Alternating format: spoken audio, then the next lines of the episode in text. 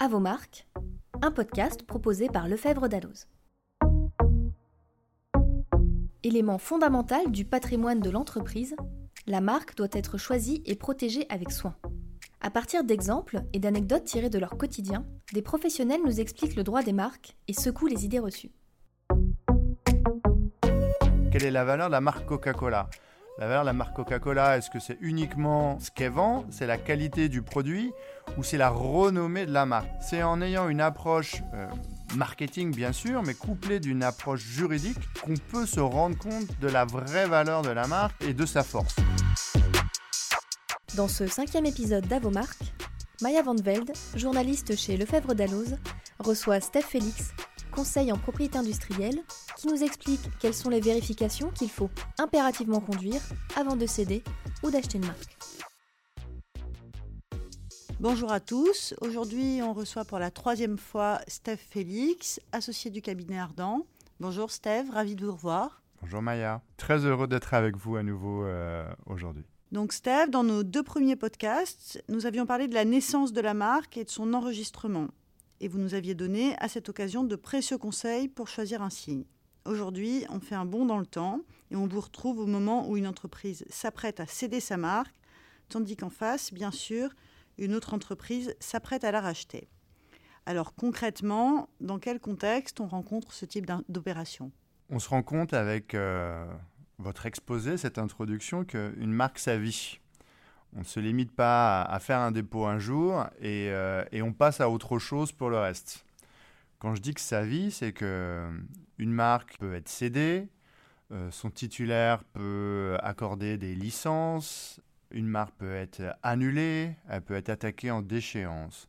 Donc, dans cette vie de la marque, il y a un point particulier qui est toujours un petit point de, de tension ou du moins d'attention, c'est lors des sessions de portefeuille, que ce soit une session d'un portefeuille de marque uniquement, on rachète une gamme de marques de gâteaux puisqu'on veut se développer sur ce segment-là, ou on rachète une entreprise et toutes ses marques associées. Donc c'est un vrai point dans la vie de l'entreprise et dans la vie d'une marque qui nécessite l'intervention d'un expert en propriété industrielle et une attention vraiment toute spécifique. Moi, il y a quand même une chose sur laquelle je m'interroge, c'est dans quel cadre une entreprise peut céder juste sa marque? Qu'est-ce qu'elle fait de son activité? Elle cède une marque sans céder son activité? On a tendance à confondre marque et, nom de l'entreprise. On a des entreprises, notamment dans l'agroalimentaire, qui ont toute une gamme de produits et qui ont plusieurs marques euh, connues. Par exemple, je suis, euh, je suis un gros groupe pharmaceutique et euh, j'ai envie de développer mes gammes en rachetant une marque de produits antidouleurs qui est mon concurrent ou j'envisage de racheter un complément alimentaire qui aide à perdre du poids on peut envisager vraiment n'importe quelle solution. L'idée, c'est dans le développement stratégique de l'entreprise, c'est de racheter une marque pour ce qu'elle représente, pour racheter en quelque sorte la clientèle qui est attachée à cette marque. Donc, c'est tout à fait commun de contacter euh, un laboratoire pharmaceutique qui n'est pas forcément en concurrence avec nous et d'envisager avec lui le rachat de cette marque-là qui nous plaît tant. Donc, on rachètera uniquement une marque sans pour autant envisager le rachat de l'entreprise elle-même. C'est uniquement le portefeuille de marque qui est associé. Ok, merci. Alors après, on va, on va parler des opérations concrètes et de, des points d'attention qu'on doit avoir au moment du, rachat d'une marque. Mais pour bien circonscrire le sujet, est-ce que vous pouvez m'expliquer la différence entre la cession de marque et une licence de marque? La, la cession de marque, ça consiste vraiment au principe de transférer intégralement la propriété de la marque que l'on cède. Elle ne nous appartient plus, on n'est plus responsable d'elle, on cède complètement l'activité qui est liée à cette marque-là. La licence, c'est tout l'inverse. La licence permet de valoriser sa marque en permettant à des tiers de l'exploiter en contrepartie de royalties. Autrement dit, j'ai une marque qui a, qui a pignon sur rue, j'ai une marque qui est renommée, j'ai une marque qui qui représentent des valeurs. Et je me dis, euh, bon, comment, comment je peux faire pour en tirer des revenus? On peut prendre l'exemple d'événements sportifs euh, connus. Euh, on peut prendre l'idée de, de, marques qui sont tellement connues que d'autres marques auront envie de s'associer à cette image-là. C'est Lego qui a, fait, qui a fait son rebond, qui est bien connu pour ça. C'est-à-dire qu'ils associent leurs produits Lego à des marques célèbres dans le monde entier, que ce soit des marques de super-héros, que ce soit des marques liées à des événements sportifs. C'est ce cross-branding qui peut aussi donner lieu euh, à des licences. Donc c'est un moyen de valoriser sa marque et d'en tirer une rémunération. Ok, super. Donc là, aujourd'hui, on va parler des sessions de marque une entreprise décide de racheter une marque ou de racheter un fonds de commerce qui possède des marques, enfin une entreprise qui possède elle-même des marques, quels sont les points d'attention à ne pas rater dans ce cadre-là? Qu'est-ce qu'il faut faire? Comment on procède concrètement pour, euh, pour que ça se passe bien, évidemment? C'est le cas le plus, euh, le plus courant, hein, le plus commun. C'est un rachat d'une société, que cette société soit en liquidation euh, ou pas, dans le cadre du développement externe. Euh, on rachète une société, on se dit, je récupère tout le business attaché à cette entreprise. Du coup, tout va bien aller. J'ai pas, on peut se dire, j'ai pas besoin de faire d'autres vérifications. Mais ce check, ces vérifications juridiques liées à la propriété intellectuelle sont en réalité essentielles parce que ça va permettre d'identifier la valeur de ce qu'on rachète. J'ai envie de dire, par exemple, une marque Coca-Cola, quelle est la valeur de la marque Coca-Cola? La valeur de la marque Coca-Cola, est-ce que c'est uniquement euh, ce qu'elle vend, c'est la qualité du produit, ou c'est la renommée de la marque, c'est ce qu'elle représente pour sa clientèle. Donc, c'est en ayant une approche euh, marketing, bien sûr, mais couplée d'une approche juridique, qu'on peut se rendre compte de la vraie valeur de la marque et de, sa force. Donc pour ça, on a plusieurs points à vérifier. Déjà, si on est sur un marché international, on n'est pas uniquement sur, euh, sur la France, on doit s'assurer que la marque que l'on rachète est déposée. Si on rachète un business, si on rachète une marque connue et qu'on se rend compte qu'aucun dépôt de marque n'a été réalisé, on peut s'interroger, puisque qu'est-ce que ça veut dire de ne pas avoir de marque? Si on n'a pas de marque, ça veut dire qu'on ne peut pas bloquer les concurrents qui reprendraient notre marque ou un signe similaire. Autrement dit, vous allez laisser se développer tout un tas de concurrents, tout un tas de tiers qui vont reprendre un signe qui est quasiment similaire. Imaginez Coca-Cola qui n'a pas déposé sa marque. Euh, on se retrouverait avec plein de marques Coca-Cola, ils ne vous s'embêteront même pas à déposer autre chose, sur le marché. Alors, pour un très bon exemple Coca-Cola, puisque c'est une marque qui bénéficie d'une telle renommée que ça permet de bénéficier d'autres régimes de protection, même en cas de, non-dépôt. Mais les marques qui peuvent tirer profit de cette protection sans dépôt, c'est les marques extrêmement connues. Et donc, on ne peut pas envisager une stratégie qui consisterait à dire on ne dépose pas, la marque est suffisamment connue. Le dépôt, c'est essentiel. Donc ça, c'est le premier point. Si on ne dépose pas, on ne peut pas bloquer ses concurrents. Et à l'inverse, si on ne dépose pas sa marque, souvent, c'est qu'on n'a pas fait de recherche préalable sur la disponibilité de cette marque-là. Donc vous allez peut-être racheter une entreprise, vous allez peut-être racheter sa marque, mais vous n'êtes pas à l'abri que cette marque ait déjà été déposée par un tiers pour les mêmes produits et les mêmes services et que ce tiers ne soit pas nécessairement bien intentionné et vous adresse une réclamation quand vous allez euh, commencer, vous, à l'exploiter. Vous allez dire, mais, euh, mais pourquoi vous m'adressez une réclamation? La marque, elle est exploitée depuis trois ans par, euh, par l'entreprise qui, qui en était à l'origine. Je dis, bah oui, bah, c'est comme ça. Il n'y a pas de raison, c'est la faute à pas de chance. Si, si un tiers dispose et titulaire d'une marque antérieure, il est libre de vous l'opposer à n'importe quel moment.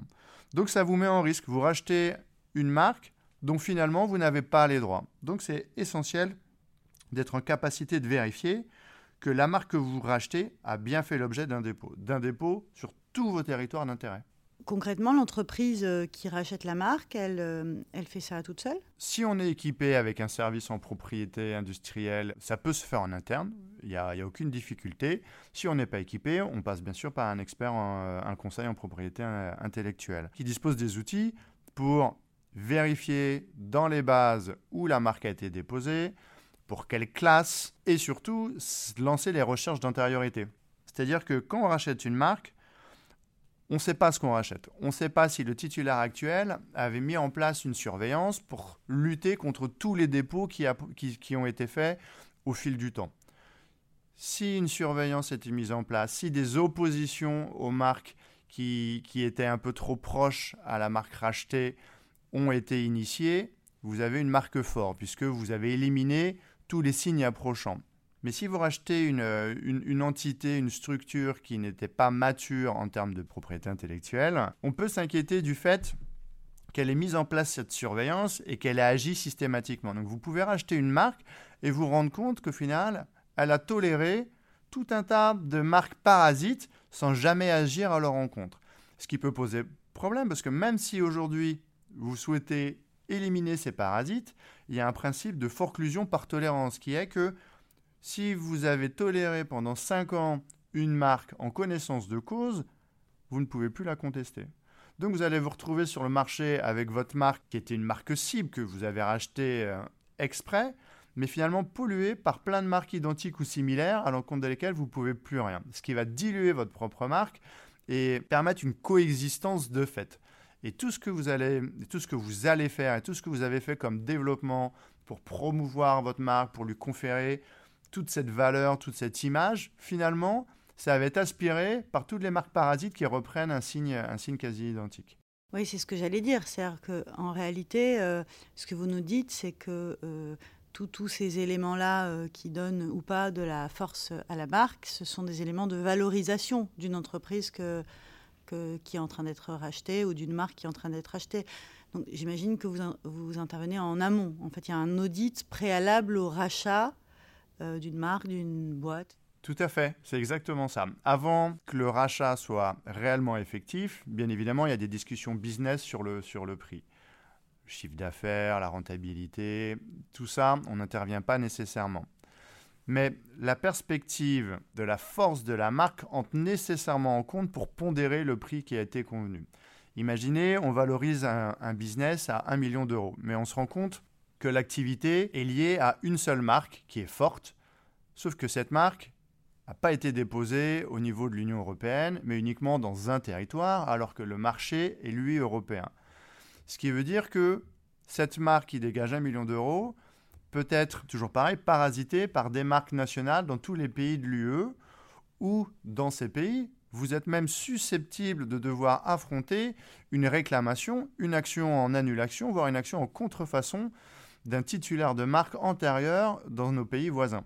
C'est pour ça que s'assurer de la solidité des droits que l'on acquiert, c'est essentiel et c'est un vrai critère pour négocier le prix. Que ça soit le négocier à la hausse si jamais on vend, on dit à la personne intéressée, regardez, ma marque, elle est unique puisqu'on a agi systématiquement contre tous ceux qui déposaient des signes similaires. Il n'y a pas de dilution, il n'y a pas de parasite. Et ce que je vous vends, c'est une marque qui est connue du, du consommateur une marque qui est unique. Ça a fait gonfler le prix, bien évidemment. Mais à l'inverse, si vous vendez une marque qui tout le monde utilise par ailleurs parce qu'il y a eu cette coexistence, il y a eu euh, ce laisser-faire qui a été mis en place, forcément, l'acheteur va pouvoir négocier à la baisse le prix. Vous écoutez toujours À vos marques, un podcast proposé par Lefebvre Dalloz.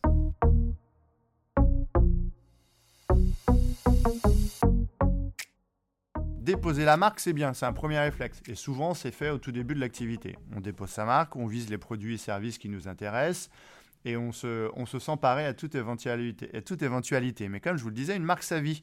Et les logos évoluent. On essaye de faire en sorte que sa marque colle avec sa clientèle. Et au fil du temps, ça change. L'esprit de la marque peut changer. Le logo peut évoluer. Vous pouvez vous vous rattachez avec des partenaires, euh, le Fèvre d'Alloz. Euh, c'est un, logo change avec le temps, nécessairement. Et l'erreur, c'est de considérer que son premier dépôt de marque fait il y a 30 ans nous protège pour tout. C'est impératif de déposer les évolutions de son signe pour conserver, avoir une protection. Il y a un, mécanisme euh, qui est très important en droit, qui permet d'obtenir la nullité des marques quand l'usage qui en est fait diffère du signe tel qu'il a été déposé. Autrement dit, si vous avez un dépôt X, mais que vous utilisez une forme évoluée de ce dépôt X, on va dire X2, on va considérer que vous utilisez un signe différent du signe déposé.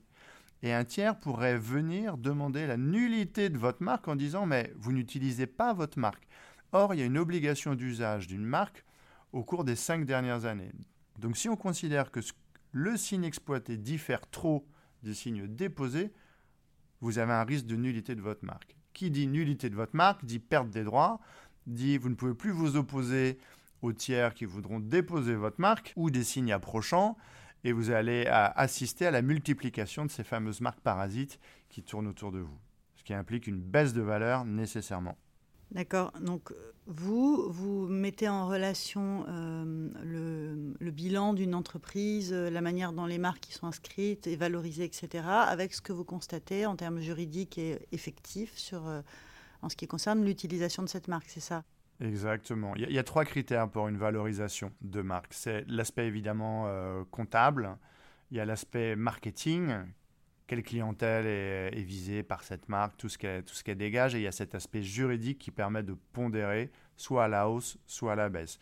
Une marque qui fait un chiffre d'affaires important, mais qui, qui n'a pas une protection pertinente, qui peut être annulée facilement, ça ne vaut rien, puisque vous rachetez en réalité un nom sur lequel vous souhaitez capitaliser, mais un nom qui peut disparaître du jour au lendemain. Finalement, une cession de marque euh, ou une cession de portefeuille de marque à l'occasion d'une cession d'entreprise ou d'une fusion-acquisition, c'est l'occasion de remettre à plat un portefeuille. C'est euh, une très belle occasion de, faire un bilan. Euh. C'est tout à fait ça. L'audit, ça permet, un, de s'assurer de la qualité des droits que l'on acquiert. Donc, on valorise, on dévalorise ou pas c'est aussi un moyen de repartir et de mettre les droits, les marques en adéquation avec les ambitions du, repreneur. Si je reprends un portefeuille, euh, je me rends compte que l'accent n'a pas été mis au niveau euh, Asie alors que c'est un vrai prisme, une vraie perspective de développement, il faudra nécessairement compléter la protection actuelle par des dépôts en Asie. A l'inverse, si je me rends compte que l'accent a été mis sur des dépôts nationaux au sein de l'Union européenne et que personne n'a jamais fait un dépôt unitaire européen, je peux me dire à quoi bon renouveler toutes ces marques nationales qui représentent un budget à terme, alors qu'un titre européen qui englobe tout ça et rationalise les coûts peut être envisagé. D'autant qu'on peut revendiquer tous ces droits nationaux et les faire vivre par le principe dit de l'ancienneté au sein de la marque Union européenne. ce qui permet de faire des, gains très importants de, budget à nouveau. Moyennant quoi, c'est un point d'attention très important euh, dans ce cadre-là. Le, patrimoine de l'entreprise, son patrimoine intellectuel, immatériel, et, devrait être pris en compte de manière euh, systématique au même titre que euh, les stocks. Ou, Oui, et c'est le cas quand on est structuré. La difficulté, c'est de, c'est de, faire un audit qui est complet. Pour les acquisitions qui ont un certain, certain niveau, pour les certains budgets, c'est quasiment, euh, c'est quasiment par défaut. Mais il faut, faut pas penser que parce qu'on est spécialiste en fusion-acquisition, on a nécessairement cette spécialité euh, liée à la propriété intellectuelle. Nous, on travaille beaucoup avec des cabinets d'avocats qui font les fusions d'acquisition et qui nous sollicitent particulièrement sur ces expertises pour reprendre vraiment tous les points. Parce que ça peut être facile de penser que de, voir dans les registres ou quand on nous transmet un portefeuille, dire bon bah c'est bon, tout va bien, euh, la marque est bien déposée. Sauf que ce qui ressort des portefeuilles, c'est que la marque apparaît peut-être redéposée dans le portefeuille qui nous est transmis, mais on se rend compte que une marque internationale n'a possiblement pas été renouvelée dans certains territoires. On se rend compte qu'une marque est actuellement attaquée euh, et qu'une action est en cours pour la faire tomber sur d'autres on se rend compte que telle marque n'a pas été renouvelée, voire utilisée par des tiers, et que, rien n'est fait. Donc c'est une remise à plat, ça permet à l'acquéreur de se rendre compte de tout ce qui l'attend après. Et si l'acquéreur se dit, mais je vais devoir mettre en place et rattraper tout ce qui n'a pas été fait par le cédant, à nouveau, c'est un moyen de discuter, euh, de la valorisation euh, à ce moment-là. Alors c'est d'autant plus vrai qu'il n'y a pas que des marques dans le patrimoine d'une entreprise. On va dire très rapidement, euh, si vous voulez bien, un mot euh, des autres euh, droits. alors il peut y avoir un nom de domaine, je pense, ou alors un savoir-faire. Vous me parliez en préparant le podcast du savoir-faire. Tout ce qu'on dit, ça s'applique à tous les droits de propriété intellectuelle. On cède bien évidemment des portefeuilles de marque, c'est ce qui parle en premier lieu, puisque c'est ce, qui, touche directement le consommateur. On a tendance à dire que c'est ce qui capte le consommateur. Le consommateur est rattaché euh, à la marque en tant que telle. Mais ça concerne bien évidemment des portefeuilles également de dessin et modèle, où le design du modèle a une valeur en tant que tel. Les noms de domaine, aujourd'hui, c'est essentiel d'avoir des noms de domaine. J'ai des clients parfois qui me disent, euh, à l'occasion de recherche d'intériorité, je suis intéressé par cette marque, la recherche montre que la marque est disponible, toutefois le .com ou le .fr ne sont pas, sont pas disponibles. Ils ont été réservés par ailleurs. Même si c'est pour toute autre chose et que ces noms de domaine ne représentent pas un obstacle, ils savent que ça sera trop compliqué d'acquérir ces extensions. Et eh bien le projet est annulé. Donc, s'assurer que la marque que l'on rachète a ces extensions .com, .fr les plus communes qui sont bien réservées. Pour le brevet, pour le savoir-faire, c'est la, même chose. surtout pour le brevet. C'est un titre, vous transférez le titre, vous transférez votre monopole d'exploitation sur l'innovation qui a été développée et qui est décrite dans le brevet. Donc ce n'est pas une difficulté. Là, on peut avoir un peu plus de difficulté, un peu plus de travail. C'est pour le transfert du savoir-faire. Un savoir-faire, s'il n'a pas été déposé dans le cadre d'un brevet, il reste un peu euh, intangible, il reste un peu vague. Qu'est-ce que c'est qu'un savoir-faire? Souvent, le savoir-faire, est attaché à des, process, il est rattaché à quelques personnes dans l'entreprise qui le maîtrisent.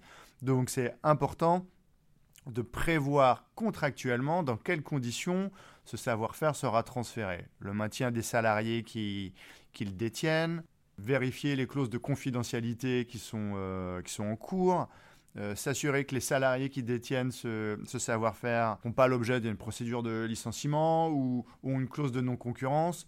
Tout ça sont des éléments qui sont essentiels pour s'assurer que ce qui fait le, petit plus de la société que vous allez récupérer, bah, que vous le conserviez. Et à l'inverse, une fois que vous avez racheté, s'assurer que bah, tout le monde ne part pas et que vous perdez cette, euh, cette, cette, partie substantielle. D'accord, euh, je pense qu'on a fait un tour un peu trop rapide. Le savoir-faire, c'est une belle question. Je pense qu'on pourrait presque y consacrer euh, tout un podcast. Euh, je pense que là, on a fait un tour euh, de, des points d'attention et surtout de. Vous avez bien dit l'importance à accorder à, ces questions-là. Euh, le mot de la fin? L'expertise. L'expertise, l'expertise. je fais un peu la promotion de mon rôle de CPI.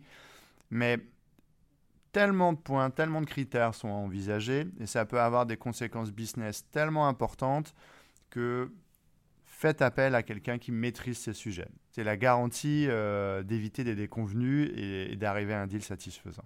Merci Steve. On vous retrouve bientôt pour parler des atteintes aux marques sur le net et de la surveillance euh, anti-contrefaçon que vous menez, euh, vous, CPI, pour combattre ces atteintes. Un autre joli combat. Au plaisir, Maya. À bientôt. À bientôt. À vos marques vous donne rendez-vous très bientôt pour un nouvel épisode. Et d'ici là, vous pouvez compter sur le mémento droit commercial Lefebvre d'Alloz pour vous accompagner au quotidien sur vos problématiques en droit des marques. Au son, Angeline Doudou et Axel Gable. Au montage, Angeline Doudou.